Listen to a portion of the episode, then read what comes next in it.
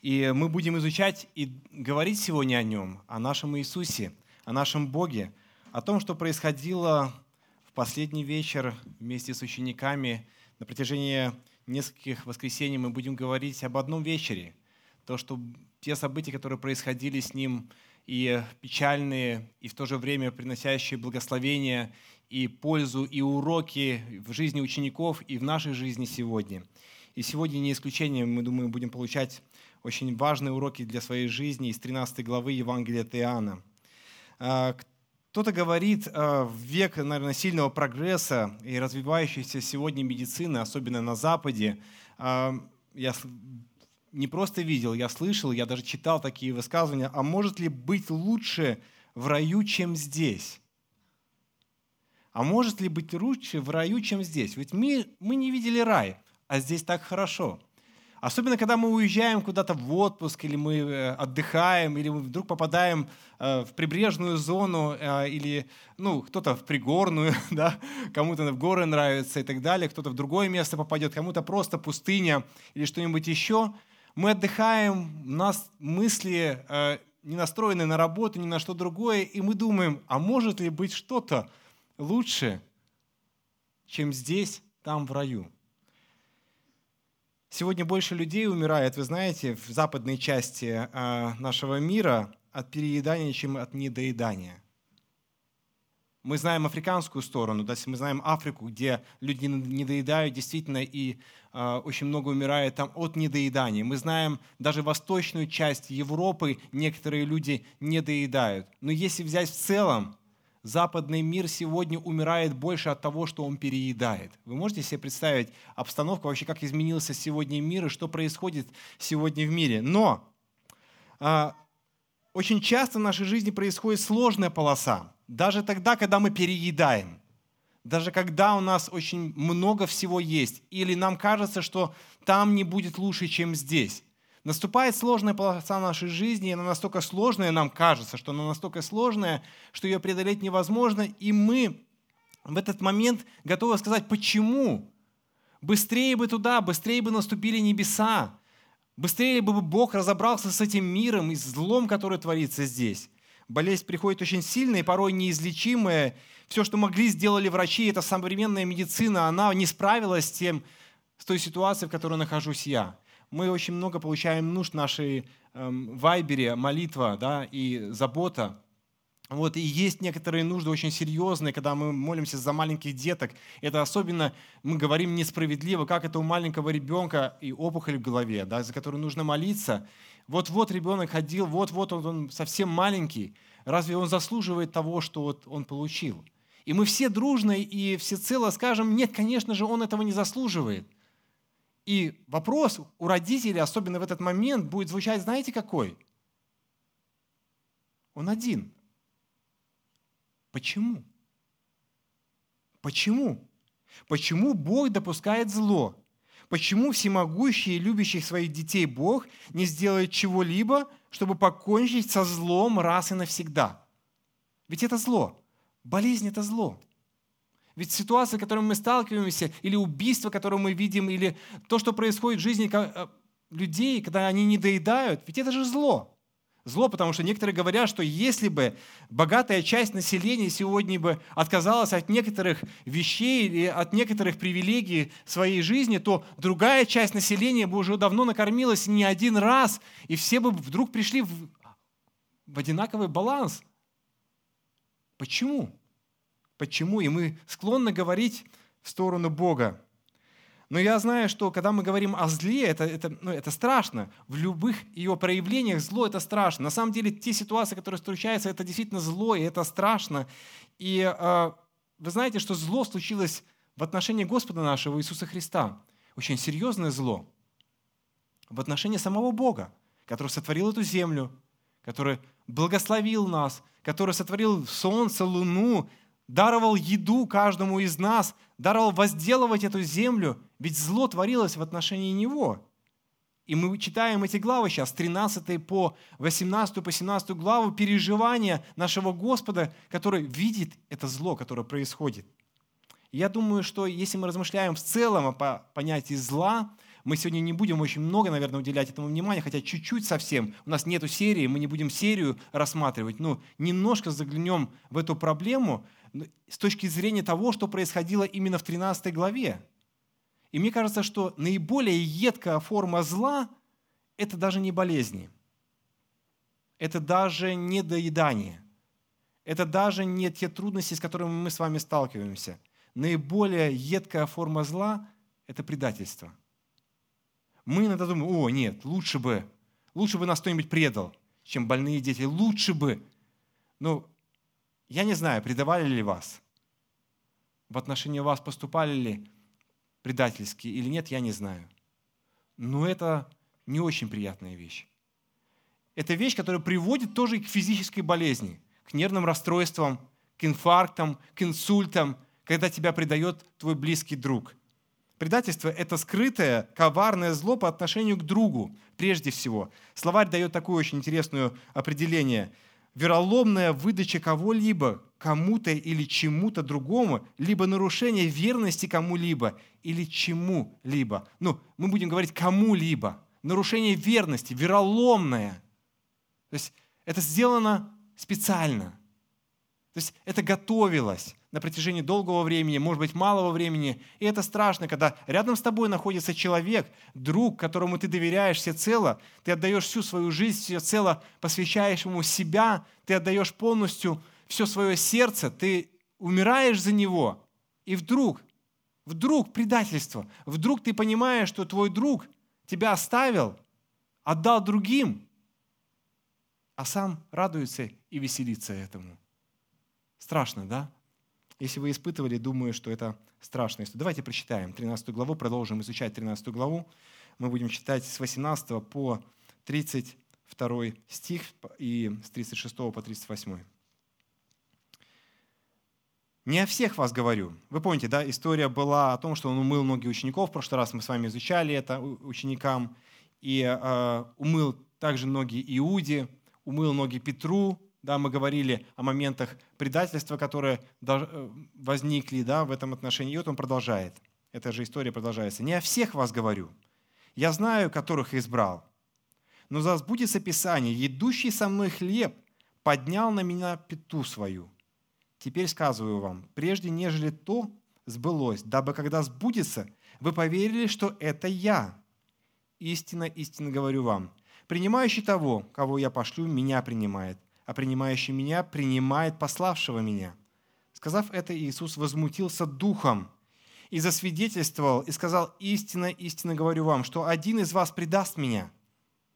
Тогда ученики озирались друг на друга, недоумевая, о ком он говорит? Один же из учеников его, которого любил Иисус, возлежал у груди Иисуса. Ему Симон Петр сделал знак, чтобы спросил, кто это, о котором говорит. Он, припавший к груди Иисуса, сказал ему, «Господи, кто это?» Иисус отвечал ему, «Тот, кому я, обмакнув кусок хлеба, подам, и, обмакнув кусок, подал Иуде, Симонову Искариоту. И после этого куска вошел в него сатана. Тогда Иисус сказал ему, что делаешь? Делай скорее. Но никто из возлежащих не понял, к чему он это сказал ему. А как у Иуды был ящик, то некоторые думали, что Иисус говорит ему, купи, что нам нужно к празднику, или чтобы дал что-нибудь нищим. Он, приняв кусок, тотчас вышел, и была ночь, когда он вышел. Иисус сказал, «Ныне прославился Сын Человеческий, и Бог прославился в нем. Если Бог прославился в нем, то и Бог прославит его в себе, и вскоре прославит его. Дети, недолго уже быть мне с вами. Будьте, будете искать меня, и, как сказал я иудеям, что куда я иду, вы не можете прийти, так и вам говорю теперь. Заповедь новую даю вам, да любите друг друга. Как я возлюбил вас, так и вы, да любите друг друга. Потому знают все, что вы мои ученики, если будете иметь любовь между собой. Симон Петр сказал ему, Господи, куда ты идешь? Иисус отвечал ему, куда я иду, ты не можешь теперь за мной идти, а после пойдешь за мною. Петр сказал ему, Господи, почему я не могу идти за тобой теперь? Я душу мою положу за тебя. Иисус отвечал ему, душу твою за меня положишь. Истинно, истинно говорю тебе, не пропоет петух, как отречешься от меня трижды. Иуда с Иисусом ходил три с половиной года. Он почти до конца прошел с ним. Совсем чуть-чуть осталось. Совсем немножко. И до того никто не понимал, что это за человек. И до последнего момента никто не понимал, что это за человек. Я думаю, что иногда мы не понимаем, кто мы или кто рядом с нами до определенных моментов проверок в нашей жизни. Но потом Иуда что сделал? Он предал его. Предал за сколько? За 300 серебряников. Чего-то ему не хватало. Что держало Иуду с Иисусом на протяжении трех с половиной лет? Вы когда-нибудь задавали себе вопрос этот? Что его держало? Что он делал? Мы видим вообще ответы в Писании. Где-нибудь мы видим об этом? Что-то сказано? Подворовывал. Воровал. Ему важны были что? Деньги, финансы. У каждого из нас есть свои грешки. Я, я называю так грешки, то есть мы их называем грешками. Ну, Бог их называет грехами, а мы называем их грешками. Кто-то подворовывает, кто-то подзавидует. Ну, я так мягкую форму пытаюсь выбрать, да? Кто-то э, имеет проблемы с терпением. Про долготерпение я вообще даже не говорю. То есть кто-то имеет проблемы э, с горлом. Что я имею в виду? Ну, с языком своим. Любит немножко подкрикивать. Ну, я стою здесь. Вот, ну. Мы грешками их называем. Мы так вроде... Но у Иуды был грешок подворовывать. Я думаю, что за три с половиной года, общаясь с Иисусом, эта ситуация должна была как-то измениться. Что-то должно произойти было в его сердце, чтобы он перестал подворовывать. То есть это, во всяком случае, ну, одну из причин мы видим, что, может быть, его держало, что останавливало. Но вы знаете что? Я думаю, что он думал, что Иисус будет действительно реальным царем. Реальным царем. Царем на земле. Царем вместо Ирода. И он станет царем. И что будет? Кем будет? Чем будет заниматься Иуда? Друзья мои, казначеем. Министр финансов, точно. Классно. Ну, э, Иногда даже лучше быть не министром финансов, лучше иметь сокровищницу, быть хранителем в этой сокровищнице, ключи от нее иметь. Потому что министр финансов это хорошо, да, что скажет, то тебе прикажут, то ты и сделаешь. Но когда у тебя есть ключи от заветной шкатулочки, ты можешь пойти и открыть ее. И что сделать? Это называется в нашем понимании кладовщики. Знаете, это, ну, у нас есть ну, кладовщики. То есть, ну, не знаю, кто-нибудь работал кладовщиком. Надеюсь, что вы честно работали. Но а, когда принимает мой брат на работу кладовщика, он говорил, что если будешь воровать, воруй аккуратно. Воруй немножко, немного, чтобы нам хватило, чтобы мы не заметили. Заметим, сядешь. Да, подворовывай немножко. То есть люди, когда нанимают на работу кладовщиков, они понимают, что они будут что делать? Подворовывать. То же самое было с Иудой. Возможно, он этого ждал. Это его сущность была. Это то, что было в него сердце. Подворовывать. Друзья мои, но и Иисус смотрел на него все равно по-другому. Иисус смотрел на него с точки зрения благодати и любви. Вы знаете, что происходило с остальными одиннадцатими? Вы знаете, что у них тоже были на самом деле свои грешки. Но что, в чем была разница между Иудой и другими одиннадцатими учениками? Вы когда-нибудь думали об этом? Ведь они тоже согрешили. Ведь Петр же тоже оступился. В этой истории, конец этой истории 13 главы, он предсказал, что Петр отречется. Неужели это наименьший грех, нежели то, что сделал Иуда? Это тоже грех. Но есть маленькие различия. Вы знаете, что 11 учеников постоянно оступались, постоянно падали. Но что они делали? Они снова вставали каялись и шли дальше. Снова оступались, снова падали, снова вставали, каялись перед Богом и просили прощения за свои грехи, которые, за те грешки, которые у них были. И искренне приносили их Богу. Потому что то, что мы знаем, что произошло с Петром, когда он следовал за Иисусом и почти до конца с ним зашел, мы еще будем изучать эту историю, что я вижу разницу между Иудой и Петром, что он даже оступаясь, два раза он уже оступился, и даже два раза не признавал Иисуса как за Господа, что он был с ними, то на третий раз, когда он был, он тоже, но он все равно шел за ним. Он все равно видел перед собой Иисуса, он видел перед собой Бога, он понимал, кто это.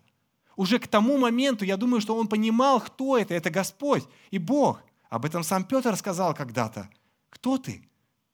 Ты Господь, Бог. Ты Сын Божий. Он понимал. Но я никогда не слышал это из уст Иуды. Друзья мои, когда-то какие-то ужасы и предательства и какое-то зло будет происходить в нашей жизни. Я думаю, что эта история может быть научить нас другому, как нам относиться к этому всему. Потому что в этой ситуации, если посмотреть на то, что должен был сделать Иисус, мы бы поступили, наверное, немножко по-другому. Разница в этой истории такая. Иисус знал своего предателя. Иисус знал, что произойдет с Петром. Иисус знал, что произойдет с другими учениками. Он знал, как они себя будут вести – потому что Он творец Вселенной, Он творец нашего сердца, и Он прекрасно понимал. Но зная это, какое поведение у Иисуса в этот момент, это пример нам нашего отношения к злу, нашего отношения к тем, тому, что происходит вокруг нас на самом деле, когда черная полоса, когда бури, которые мы песни пели, приходят в нашу жизнь. Какое наше отношение будет к этому всему? Давайте посмотрим еще, как развивается диалог очень интересный. Стих 10. Иисус делает первое замечание Иуде. А, Иисус говорит ему, а мы-тому нужно только ноги умыть, потому что чист весь, а вы чисты, но не все. Да? То есть он уже говорит ученикам, рассказывает суть того, кто с, ним рядом, кто с ними рядом находится. Ну, и не понимают еще ученики, и вот подходим к 18 стиху, и там сказано, «Я знаю, которых избрал, но да сбудется Писание, едущий со мной хлеб поднял на, мину, на меня пету свою, Теперь сказываем, что прежде нежели то сбылось, дабы когда сбудется, вы поверили, что это я. То есть то зло, которое совершал Иуда, на самом деле, мы еще будем больше об этом говорить в отдельном э, нашей размышлении, оказалось на самом деле добром, потому что через то, что сделал Иуда, люди узнали, что кто он, что он спаситель что он Иисус, что он Мессия на самом деле. Это цитата вообще на самом деле взятая из Псалма 40, уже об этом было сказано. И когда это происходило, когда он вел диалог с учениками, он давал им понять, друзья мои, вы сейчас должны четко увидеть то, что делает Иуда, то, что происходит. Наш с вами диалог, это говорит о том, что я Мессия, что я Бог. Вы помните центральную идею вообще послания Иоанна. Иоанн во всем выводит и говорит о том, что Бог, Иисус Христос, Он Мессия, истинный и настоящий. И смотрите, дальше он беседует. «Теперь сказываем, прежде нежели то сбылось, дабы когда сбудется, вы поверили, что это я. Истинно, истинно говорю вам, принимающий того, кого я пошлю, меня принимает, а принимающий меня принимает пославшего меня». И потом он переходит к 21 стиху и снова дает намек ученикам на предателя. Посмотрите. «Тогда ученики озирались друг на друга, не думая, о ком говорит. Он сказал, истинно говорю вам, что один из вас предаст. Они взволновались немножко, что как это один из вас, из нас может предать. И он даже рассказал, как это произойдет. Что будет? Знак какой будет? Четко. Вот представляете, вы сидите за вечерей, с вами всего лишь 11-12 человек. Ну, бывает иногда, когда мы беседуем, диалог у нас идет, что ну, человек 5 могут отвлекаться, э, разговаривать о своем, там, смотреть компьютеры сейчас. Сейчас такая удивительная возможность. Раньше этого не было. Но я думаю, что раньше было просто по-другому. Просто 2-3 человека могли беседовать и как-то не слышать друг друга то, что Иисус говорит. А Иисус был очень серьезен. Послушайте, среди вас предатели. И некоторые это слышат, да? И что? Они начинают волноваться, они не понимают, что происходит. Они говорят, может, это я? И они начинают, грубо говоря, перечислять. То есть они все-таки услышали, есть предатели среди них. Другие евангелисты говорили, не я ли это? В этом отрывке нету. Они говорили, не я ли это? То есть они говорят, не я ли это? И в 26 стихе он говорит им снова, друзья мои, ну сейчас я точно вам скажу, кто это. Это будет четко, вы сейчас увидите. Ну, и сейчас подумайте, если бы вы узнали все-таки, вот как, чтобы произошло, если бы вы узнали, что бы вы сделали с Иудой, просто так немножко размышляйте. Иисус отвечает, я обмакну кусок хлеба и подам. Подал Иуде Симонову Искариоту. Я обмакну и подам ему. Это тот, это вот, вот он предатель. Что происходит? Никто из возлежащих не понял, к чему это сказал ему. Что происходит? У них как будто закрыты глаза – что с ними происходит, друзья мои? Они как будто ослеплены, вообще не понимают. Знаете, что они в этот момент, скорее всего, думают? Возможно, они вообще не слышат Иисуса. Обмакнув, они думают, может быть, это я. То есть в этот момент, скорее всего, 11 учеников проверяют свое сердце. Это, наверное, я. Я, наверное, могу предать. Или я. И это, возможно, хорошее качество. Хорошее качество, когда мы можем себя проверить, предатели ли мы. Могу ли я предать? Могу ли я пойти против Иисуса? По сути, каждый день мы должны проверять себя, не я ли, не я ли. И, возможно, в этот момент они не услышали того, что хотел сказать им Иисус. И он тогда сказал, ныне прославится Сын Человеческий, когда Иуда сделал, что взял кусок хлеба от Иисуса, проглотив в него в этот момент, входит сатана. Мы будем сейчас размышлять о проблеме зла. Я хочу, чтобы вы высветили слайд, пожалуйста, вопросами, Дима. Что в течение проповеди, когда мы будем размышлять, я хочу, чтобы вы думали над двумя вопросами. Если не будете думать, то попытались ответить в конце проповеди. Если не сможете ответить в конце проповеди, попытайтесь ответить на эти вопросы дома. Как вы, бы вы боролись с сутью зла? Есть зло. И просто подумайте, как бы вы боролись со злом. Может быть, вы уже думали, может быть, вы уже даже размышляли, может быть, вы уже знаете ответ на этот вопрос. Но давайте немножко не будем забегать вперед, а после проповеди. Да? И второй вопрос. Как бы вы поступили с Иудой? Честно, откровенно. Сейчас, а потом в конце проповеди. И вообще бы по жизни. Что бы вы сделали с Иудой? А мы посмотрим на основании вот этого отрывка на проблему зла, на природу и происхождение зла, на Божье отношение именно ко злу, потому что именно здесь описано в этом отрывке, и на Божью победу над злом. Простой отрывок, но я думаю, что здесь все сказано. Отношение нашего Господа ко злу. Давайте природу и происхождение все-таки увидим. Видите, да? То есть я думаю, что во втором стихе откровенно, четко и ясно, не нужно никуда бегать и забегать, написано природа и вообще источник зла в этом мире на самом деле. Хотя, а, изучая Писание полностью, Ветхий и Новый Завет, немного сказано об этом на самом деле. Много вопросов. Много мы еще можем задавать об этом вопросов. Но некоторые, вот как вот в данном моменте, есть маленькая приоткрытая дверца, чтобы мы не до конца уже сомневались в этом вопросе. Здесь сказано, и во время вечери, когда дьявол уже вложил в сердце Иуды Симону Искариотова предать его – кто вложил ему в сердце предать Иисуса? Иуде. Дьявол. То есть, по сути, то есть мы, мы наталкиваю вас на одну такую очень интересную мысль, что мы можем оправдать здесь Иуду. Так оказывается, дьявол все это сделал. И дьявол делает это в отношении нас. То есть мы с вами в этом не виноваты.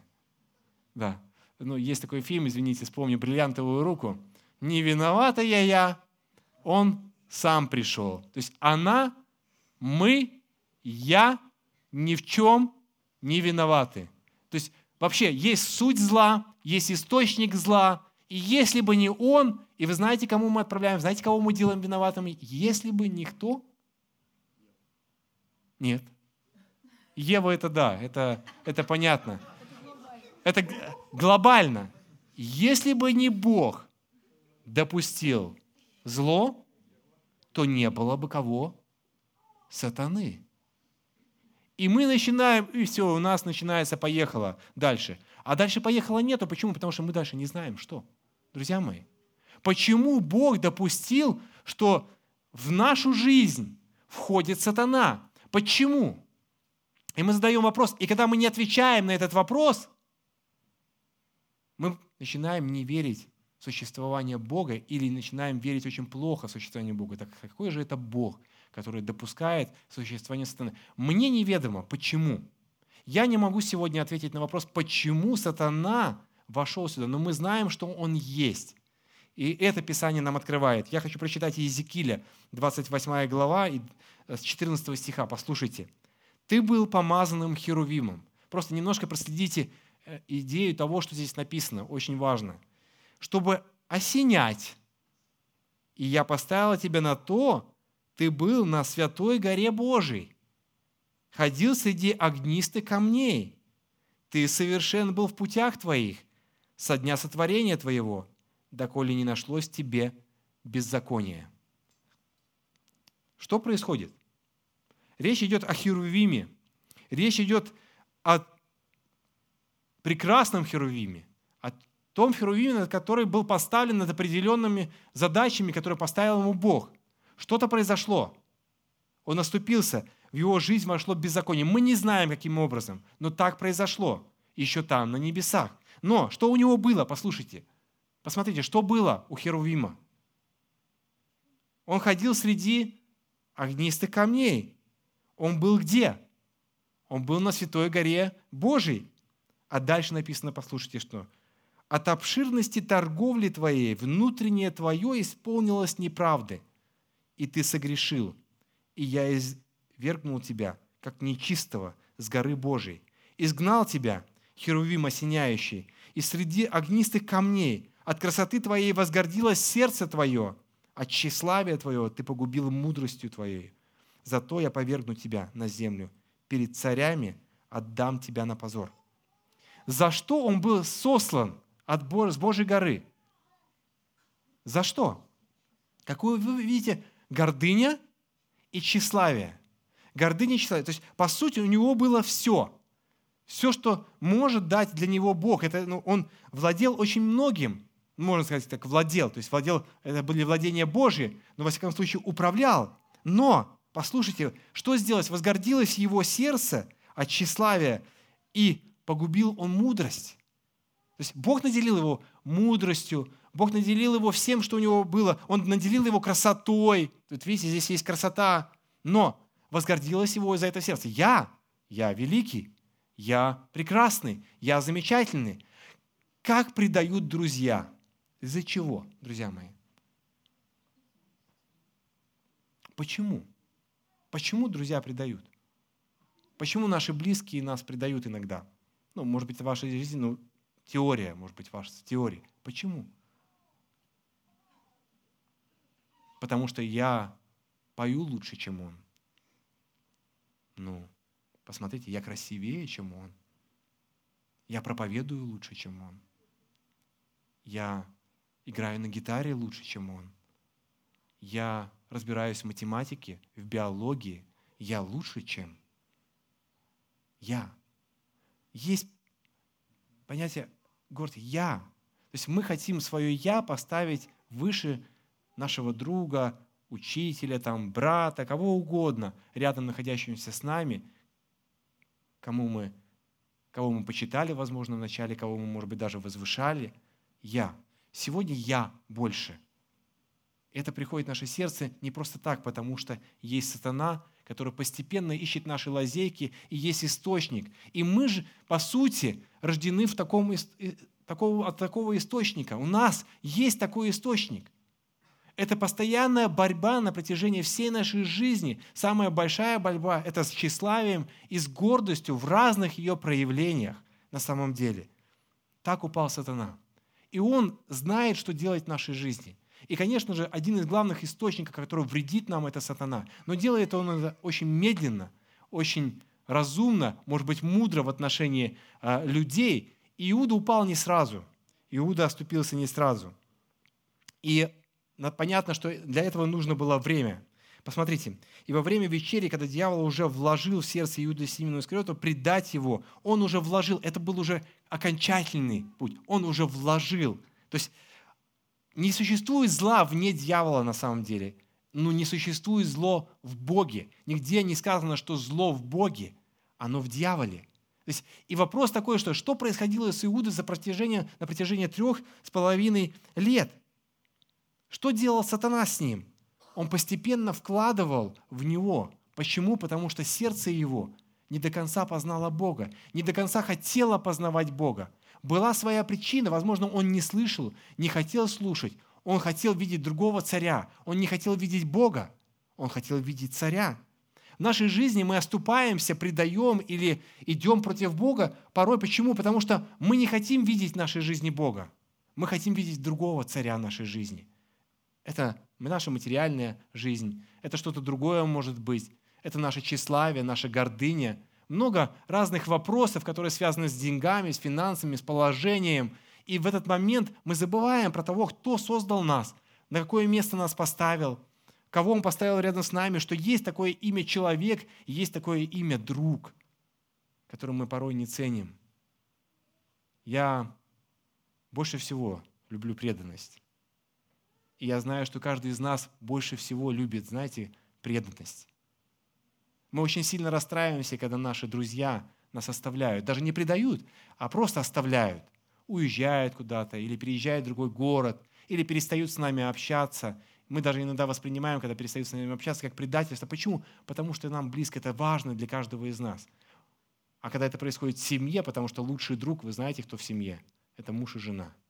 А иногда предательство самое серьезное происходит в семье, когда развод происходит. Это тоже предательство друг друга в той или иной мере, одним или другим человеком. И это страшно. Откровение 2.10 говорит следующее. «Не бойся ничего, что тебе надо будет претерпеть. Вот дьявол будет вергать из среды вас темницу». Послушайте, дьявол будет вергать, чтобы искусить вас. Будете иметь скорбь дней 10. И потом Иоанн говорит, будь верен до смерти, и дам тебе венец жизни. Потом 1 Паралипоменон, 21 глава говорит о сатане. «И восстал сатана на Израиль, и возбудил, послушайте, кого?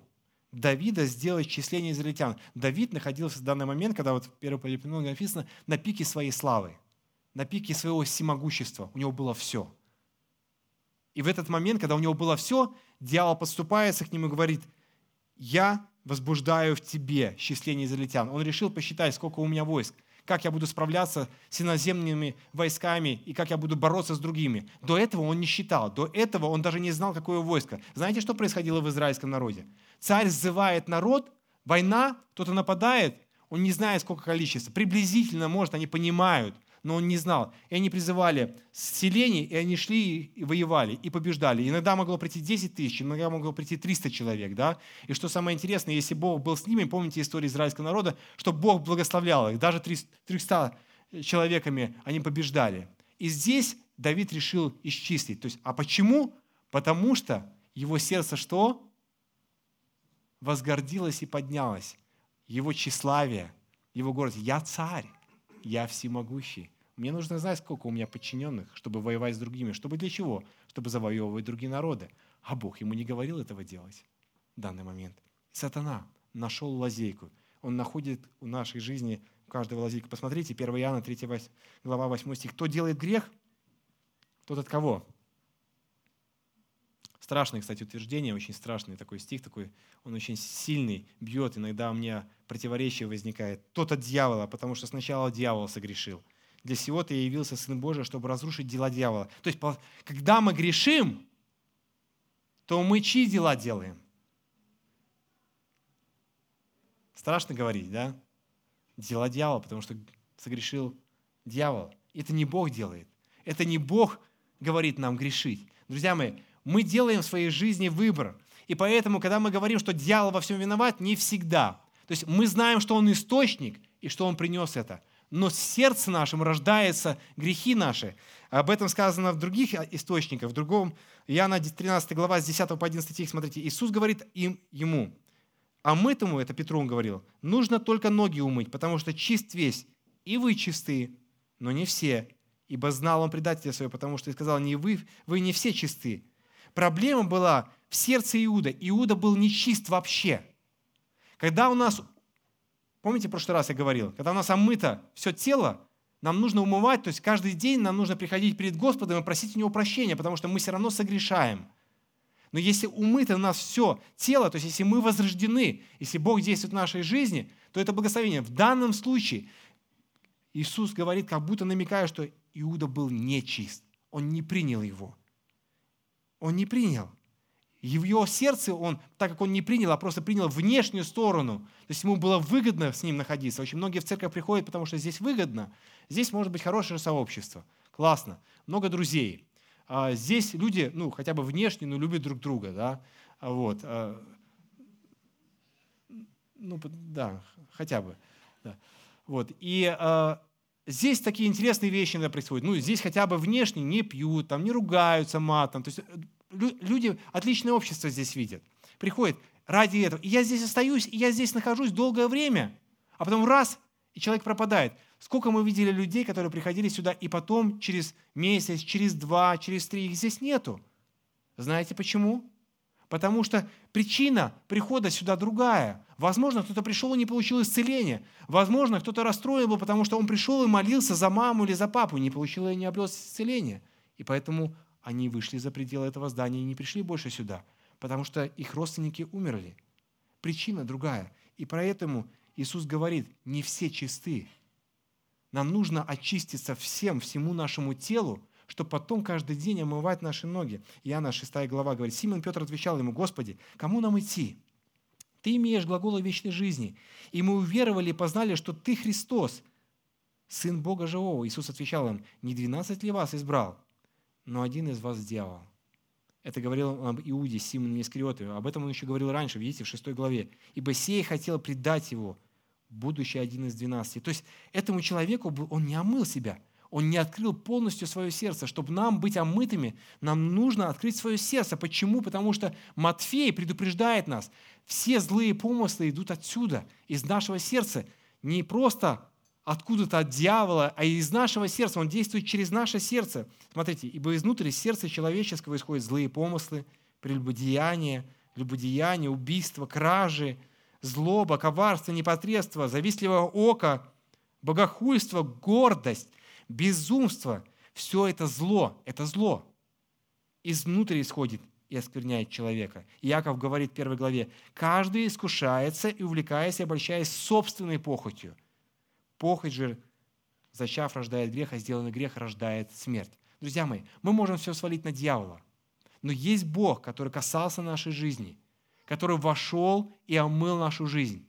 Поэтому мы несем полную ответственность. На самом деле Иуда – после того, что с ним случилось, нес полную ответственность за себя, за свое решение. Мы несем ответственность за свои решения, за свои поступки, за свои грехи, которые мы делаем. Есть источник, но есть и мы, которые принимаем этот источник или не принимаем. Принимаем это от Бога или от дьявола. Друзья мои, источник нашего зла – дьявол – источник нашего зла может быть наше сердце. Однозначно. И вопрос, как к этому всему относиться? Как Бог относился к этому всему козлу, когда он понимал, что есть источник, есть дьявол, есть Иуда. Ну что он делал? Интересно очень. Иисус жил с Иудой три с половиной года, да, мы уже говорили об этом. И вот он от, от, свое отношение демонстрирует к нему. Посмотрите, как развиваются события. Он же не встал во время вечери сказал, иди сюда, иди сюда, встань, Женя, иди сюда. Да.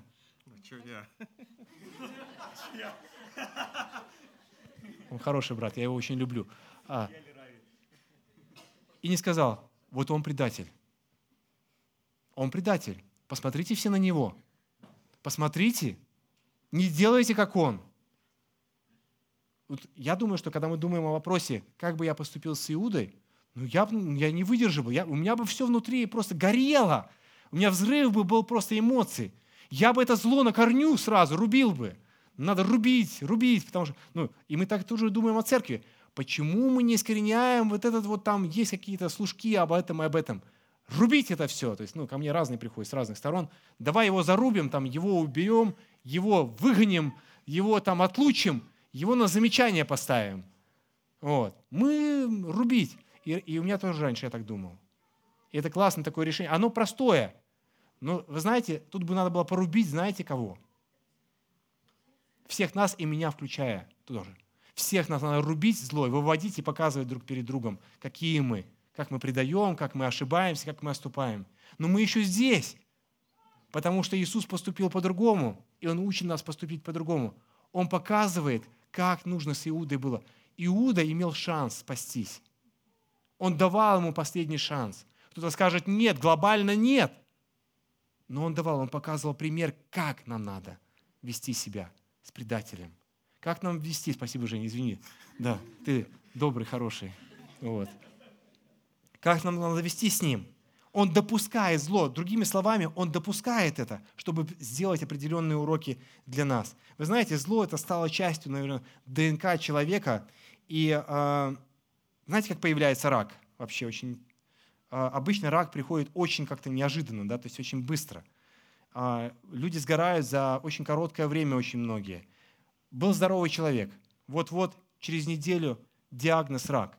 Что случилось? Почему? Ну, у некоторых постепенно, у некоторых там, там температура поднимается или что-то еще происходит. Это хорошо, когда такой долгий процесс. Некоторые люди ловят, быстро понимают, еще успевают лечиться. Но очень часто это незаметный процесс. Почему? Потому что внутри нас работает вирус, а, и внутри нас работают определенные клетки, которые бомбардируют и блокируют его, да, работают с ним. Но вирус под названием рак, я не знаю, как там вирус, это не вирус, но вирус под названием рак, он часто превращается и похож на здоровые клетки и ведет себя как здоровые клетки.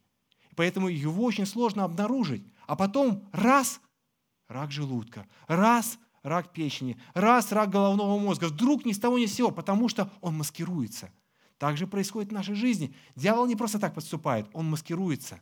Иуда тоже не просто так все делал в своей жизни. Уже когда дьявол уже вошел в него раньше, он маскировался. Не все так быстро происходило, друзья мои. Но Иисус, видя, зная, что он маскируется, что он не обращается, он говорит в Матфея, и в этой же главе он ведет себя совершенно по-другому. Он говорит, он отдает этот кусок хлеба Иуде и говорит ему, что ему нужно прощение. По сути, давая кусок хлеба, он говорит о том, что ему нужно прощение. Мы видим другую сторону здесь. Мы видим, что давая ему хлеб, он показывает предателя – но давая ему хлеб, он дает ему прощение. У тебя есть шанс. Сказать и стать на колени, Господи, прости меня. Я все вижу все знаю. Он постепенно говорит ему о любви. Я говорю вам, любите врагов ваших. В прошлый раз мы читали этот отрывок. Очень важный отрывок на самом деле в христианской жизни. Благословляйте проклинающих вас.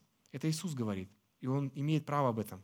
Благотворите ненавидящих вас – молитесь за обижающих вас, гонящих вас.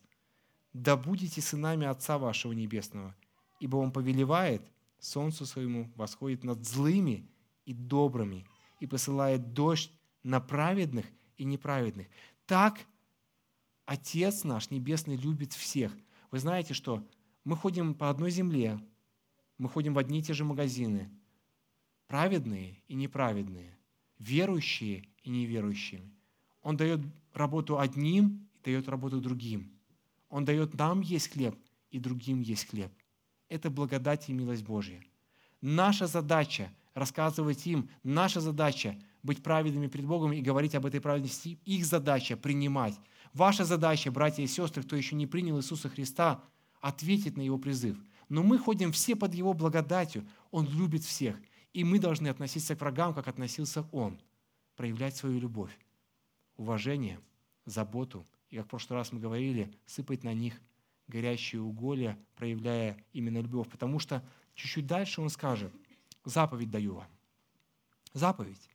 Это не просто, он сказал, так, любите, так, ну, так вот, ну, так, попробуйте. Он говорит, заповедь.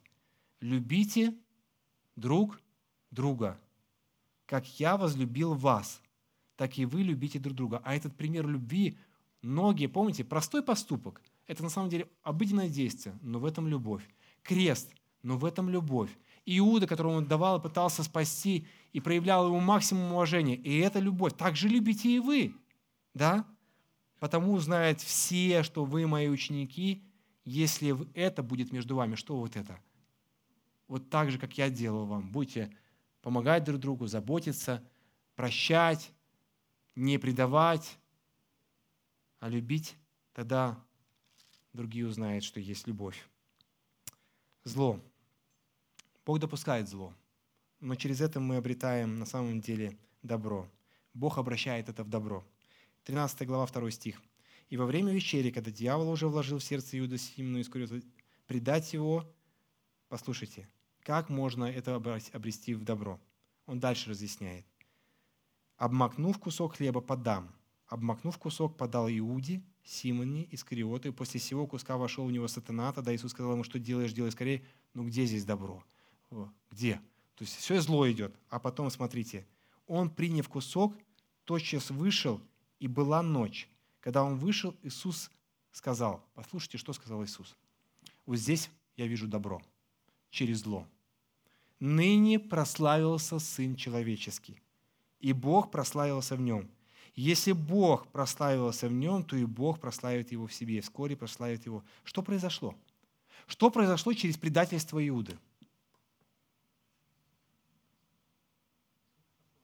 Иисус прославился. Прославился Отец. Друзья мои. И мы с вами что? Обрели надежду. Потому что если бы не это зло, у нас бы не было добра. Задача сатаны была, чтобы Иисус не дошел до креста. Очень серьезная. Продать его, вергнуть его, там 30 серебряников, что угодно, любые пути, но чтобы Иисус не дошел до креста. Вы знаете, что самое интересное? Кто-то скажет, что сатана вел его ко кресту, а я скажу нет. Сатана не хотел, чтобы Иисус был на кресте. Сатана не хотел, чтобы Иисус поступал с Иудой так, по-доброму. Сатана хотел по-другому, но он не смог. А он дошел до креста. Он прославился через крест. Через это зло мы получили добро. И нам нужно правильно относиться к этому добру. Но почему-то у нас тенденция очень интересная. Давайте подумаем про себя.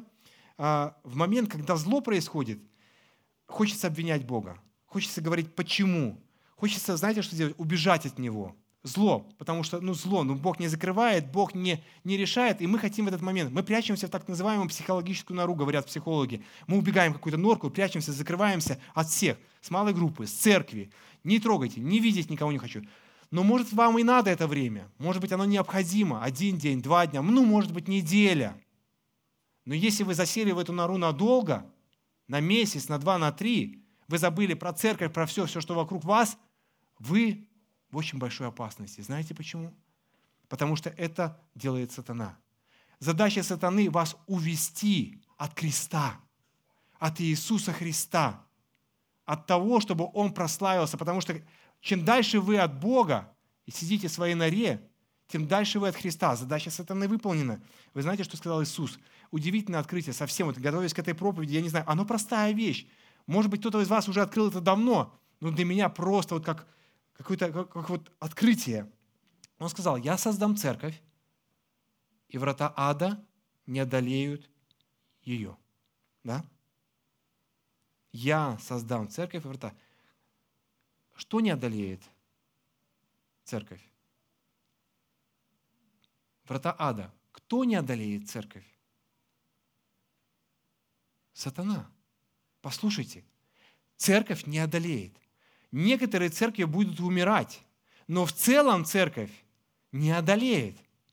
То есть это было обещание Иисуса Христа. До сегодняшнего момента церковь не одолели.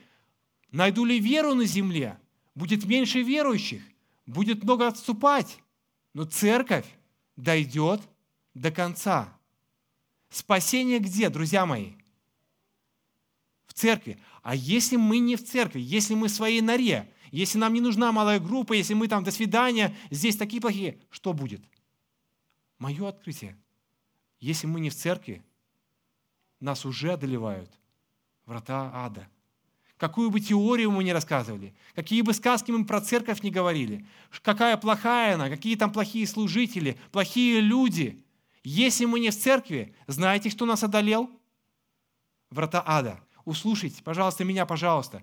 Если вы когда-нибудь сделаете выбор и оставите не нашу церковь, вообще в целом церковь, вы можете перейти в другую церковь. Вы можете быть, идите в другую церковь, переходите в другую, но будьте в церкви. Но если вы не в церкви, вас одолели врата ада. Вы не можете существовать одиноко, без церкви. Это институт создан Богом. Для того, чтобы врата ада не одолели нас, нам нужна поддержка. Нам нужно слышать обличение. Нам слушать нужно увещевание, ободрение. Это можно только здесь. Мы должны поддерживать друг друга, слабые, немощные. Но он говорил слабым, немощным этим ученикам, которые предавали его, которые были несовершенны. Иуде, да, то есть он говорил все равно и обращался к ним. Я создам церковь, и ее врата ада не одолеть. Не убегайте, не прячьтесь нору. Бегите на один-два дня, побудьте одни в одиночестве, может, это надо, но не убегайте. Потому что то зло, которое происходит в вашей жизни, можно преодолеть только с Богом, и это выйдет нам в добро. Я хочу напомнить вам историю книг с Иосифом. Помните Иосифа? 50 глава, книга Бытие, 14 глава, 21 стих. Не буду говорить о всей истории. Предали его братья. Продали в рабство Египет. Но я хочу прочитать, что было в конце. «И возвратился Иосиф в Египет, сам и братья его, и все ходившие с ним хранить отца его после погребения им отца своего. И увидели братья Иосифы, что умер отец их, и сказали, что если Иосиф, послушайте внимательно, наша человеческая сущность как работает, возненавидит нас и захочет отомстить за все зло, которое мы ему сделали. Они сделали действительно ему зло, страшное зло. И послали они сказать Иосифу, отец твой перед смертью своей завещал, говоря, такой маленький грешок, обманщик они решили придумать. Так скажите Иосифу, прости братьям твоим вину и грех их, так они сделали тебе зло. И ныне прости вины рабов Бога Отца твоего. Иосиф плакал, когда ему говорили это. Пришли и сами братья его, и пали перед лицом и сказали, вот мы рабы тебе. И сказал Иосиф, не бойтесь, я боюсь Бога. Вот вы умышляли против меня зло, но Бог обратил это в добро, чтобы сделать то, что теперь есть, сохранить жизнь великому числу людей. Итак, не бойтесь, я буду питать вас и детей ваших, и успокоил их, говорил по сердцу их. Братья и сестры, любое зло, которое происходит в нашей жизни, Бог может обратить в добро. Он может нас утешить, поддержать, благословить. Он допускает некоторые вещи в нашей жизни, чтобы мы прошли определенный этап страданий и переживаний, чтобы это было добром, чтобы мы пришли чистыми, неоскверненными в Царствие Небесное. Иеремия говорит, «Ибо только я знаю намерения, какие имею у вас, говорит Господь, намерения во благо, не на зло, дать вам будущность и надежду». Друзья мои, Бог может зло, любое зло обратить в добро, если мы будем принимать даже то зло, которое есть в нашей жизни. Вопрос нашей реакции. Вопрос, как мы к этому относимся. Вопрос, как мы с этим живем. Я хочу вам прочитать, я думаю, хоть у нас мало времени, и я очень долго уже говорю, но я хочу прочитать эту историю. Она коснулась моего сердца. И это зло, которое Бог обращает в добро и в благословение, которое когда-то кому-то, если кто-то попал в такую историю, возможно, бы даже и мысли не было о том, что есть Бог, что Он вообще существует, что страшная история. Молитва проститутки, Хильды. Я родилась в Коста-Рике, у моих родителей совсем не было денег. И поэтому, когда мне исполнилось 4 года, мать продала меня в сексуальное рабство. Послушайте, в 4 года. За возможность поразвлечься с ребенком мужчины готовы были платить огромные деньги. Пока мои ровесники ходили в школу, я работала, работала в публичном доме. И все деньги должна была отдавать матери. Всю жизнь я чувствовала себя безобразной, грязной и опозоренной. Стремясь хотя бы как-то заглушить душевную боль, я очень рано начала употреблять алкоголь и кокаин. Когда я стала подростком, у меня родилось, родились двое детей. Мать забрала их у меня, и говоря при этом, что такому падшему существу, как я, нельзя доверить воспитание детей. Мне пришлось работать еще больше, чтобы зарабатывать еще и на детей. Только так я могла проявить свою любовь к ним. Хозяева борделя требовали от нас все больше и больше. Иногда мне приходилось работать две смены – обслуживая по сотне мужчин в день. Клиенты выстраивались в очередь за дверями, на каждого приходилось только по 10 минут. Однажды клиент разозлился на меня за то, что я отказалась выполнить его требования. Он пырнул меня ножом, а потом ударил бейсбольной битой и проломил мне череп. Меня отправили в больницу. Лежа на больничной койке, я обдумывал, как мне свести счеты с жизнью. Может быть, достаточно просто вынуть трубки, которые в меня вставили врачи. Наконец, я опустилась на колени рядом с кроватью и запила к Богу. Я хотела покончить с проституцией и стать настоящей матерью своим детям. В ответ на мою молитву Бог сотворил чудо. Он послал мне видение. Я увидела слова «Разыщи фонд Раав». Я была малограмотной и не знала, что такое Раав, и слово-то явно не испанское. Санитарка помогла мне найти телефон фонда, и я позвонила. В трубке раздался гудок за гудком, и я молилась, «Господи, если ты действительно существуешь, Сделай так, чтобы кто-нибудь ответил на мой звонок. Наконец трубку взяла женщина по имени Мария Лена. Оказалось, что она директор фонда. Рабочий день уже закончился, но она задержалась, чтобы подобрать, подобрать кое-какие бумаги. «Мне нужна помощь», — сказал я. «Я погибаю. Я больше не смогу вынести такую жизнь». Она сказала, что Бог любит меня и что Он меня не оставит. Она обещала помочь мне покончить с проституцией и начать новую жизнь. Через несколько дней она забрала меня к себе домой. Я вся была в синяках и в бинтах. Она сердечно обняла меня и сказала, здесь ты в безопасности, Хильда. Она рассказала мне, что Раав – это имя женщины, о которой написано в Библии. Она была блудницей, проституткой, но стала героиней. Я долго не могла поверить в происходящее. Все было похоже на сон. Она уложила меня в чистую кровать, украсила комнату цветами и пообещала, что больше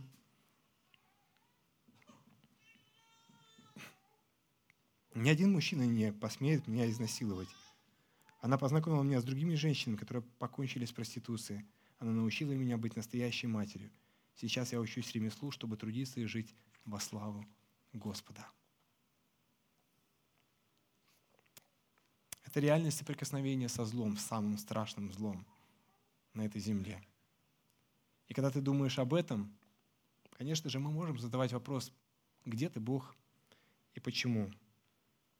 Но мы до конца не найдем ответа. Если мы будем искать только лишь этот ответ, поверьте, мы его не найдем. Нам нужно искать другой ответ. Как я могу познать Тебя, Боже? Как Ты можешь стать моим Богом? Как я могу стать твоим детем? Иуде в тот момент нужно было искать Бога, но он не смог этого сделать. И будет, друзья мои, у нас есть надежда, у нас будет победа над злом. Вы знаете, что когда-то зло будет побеждено окончательно. Зло будет наказано, обязательно наказано. И вот рука, предающая меня со мной за столом. Впрочем, Сын Человеческий идет по предназначению – но горе тому человеку, которому он предается, горе, оно будет наказано. Что произошло с Иудой? Вы знаете, какой его итог? Это зло, которое он сотворил. Он не выдержал. Он пошел и удавился, он повесился на посрамление всем народам.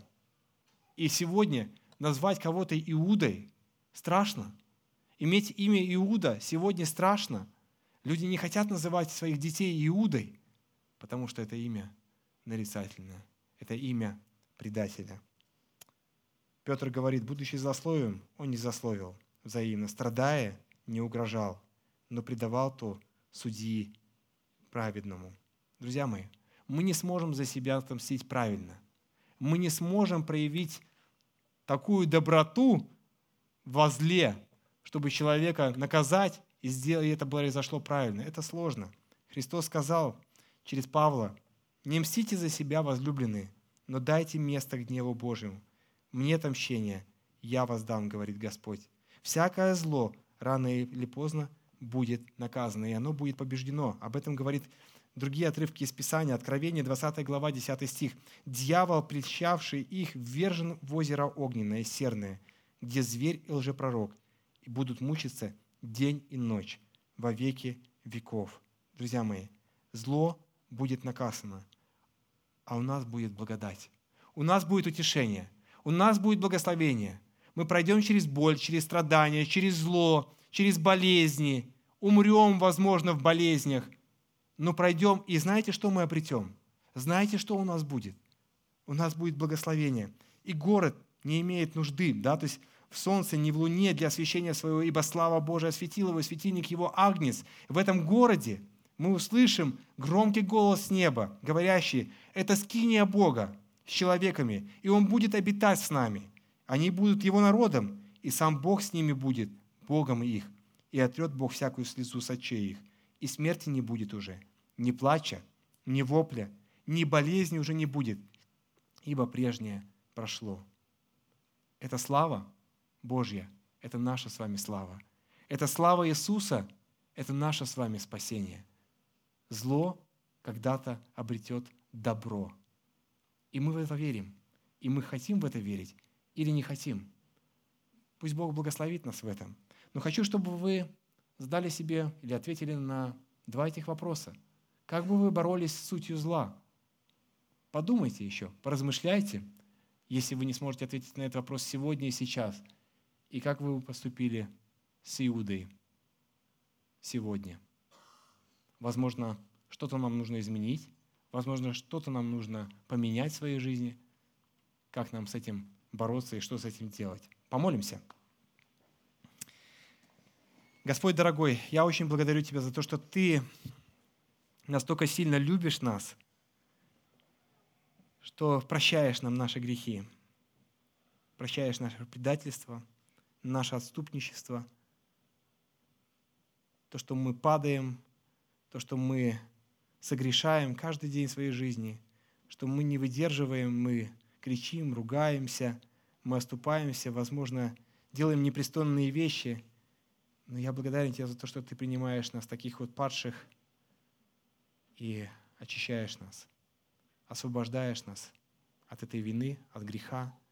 И сейчас мы перед Тобой, каждый со своими грехами, каждый со своей проблемой.